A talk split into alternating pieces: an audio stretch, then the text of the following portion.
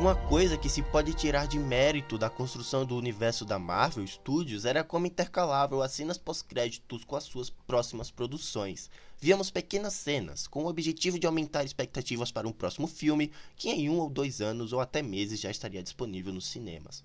As, cena, as cenas pós-créditos das primeiras fases da Marvel serviam justamente para deixar aquele desejo ao próximo projeto, tínhamos uma certa ideia do que estaria por vir e já juntava o quebra-cabeça para o que viria a seguir, com tais pequenas pontas de personagens ou menções do que poderíamos desfrutar na próxima produção. A regra, galera, era exatamente esta. Hoje em dia, com as cenas pós-créditos de filmes como Multiverso da Loucura, Thor, Amor e Trovão, Eterno, Shang-Chi, somos agraciados com algo que talvez veremos somente no futuro. Não há confirmação exata de como tais elementos aparecerão no MCU, aonde e quando.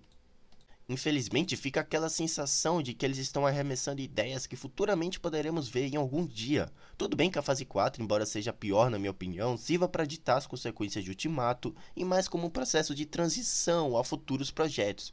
Seja uma mais, ou seja, mais não tão consistente quanto as outras. E enfim, né? A gente torce para que venha uma fase 5 ou 6 muito mais consistente, né? Mas ok, uma coisa é fato, tá?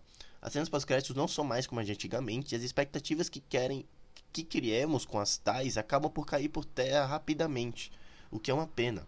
Filmes da fase 4 sofrem com essa desconexão muito forte, como se se, como se se ausentassem de ligações ao universo da Marvel e mesmo assim ainda serem medianos ou até menos, né, ou até ruins. Tal fato gera discussão e esperança a um universo que tanto nos agradou e presenciou.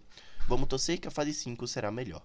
Agora eu quero jogar a discussão para vocês, galera. Vocês acham realmente que o pós-crédito na Marvel está caindo, está deixando a desejar, não é mais como antigamente? Me deixa um feedback na Anchor, tá? Ou também você pode mandar lá no Twitter, onde eu deixo opiniões de filmes, séries e jogos, tá? Antes de saírem aqui nos podcasts. E também nos acompanha lá na Castbox com podcasts com alguns reviews de filmes, né? Que eu não posso aqui, assuntos variados, prêmios do cinema e até eventos da cultura pop, tá certo?